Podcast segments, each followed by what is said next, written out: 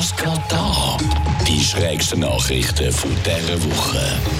Zwei FKK-Gegner mussten von der Polizei gerettet werden, nachdem sie sich verirrt hatten, weil sie vor einem Reh flüchteten. Da weiß man wirklich nicht mehr was sagen. Passiert ist folgendes: Die beiden sind nicht weit weg von Sydney an einem verlassenen Strand gelegen, so wie Gott sie geschaffen hat. Dann sind sie verschrocken, weil es geraschelt hat neben ihnen im Gebüsch.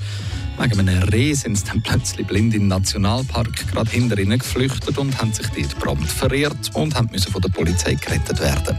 Der ganze Spaß kostet sie jetzt zudem etwa 700 Franken. Nicht wegen Erregung öffentlichen Ärgernisses oder weil sie einen Polizeieinsatz ausgelöst haben. Nein, in der Region gilt auch noch eine Corona-Ausgangssperre und die haben sie so eben gebrochen.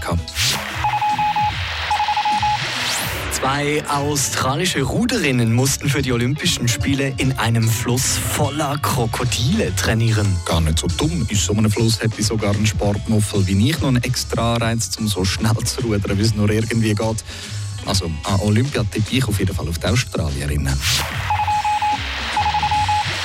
Laut Wissenschaftlern wird Fukushima von nahezu unzerstörbaren radioaktiven Terrorwildschweinen heimgesucht. Klingt wie ein abstruser Sci-Fi-Comic, ist aber Realität. Die Wildschweinpopulation hat sich nach dem Reaktorunfall Fukushima gekreuzt mit den zurückgelassenen Hausschweinen. Das Resultat daraus ist eine äußerst aggressive und gegen Radioaktivität immune Wildschweinart, die keinerlei Angst vor Menschen hat und auch gerade angreift. Die Viecher sind dann auch etwa 300 Mal radioaktiver schneller als für den Mensch gesund ist und sie sind wegen der Kreuzungen auch noch sehr viel robuster als normale Wildzäune. Aber ja, eigentlich ist ja logisch gewesen, nach Atomkatastrophen, Klimawandel, globaler Pandemie inklusive Mutanten sind unzerstörbare radioaktive Terrorwildschweinhybride doch eigentlich nur der logische nächste Schritt gewesen.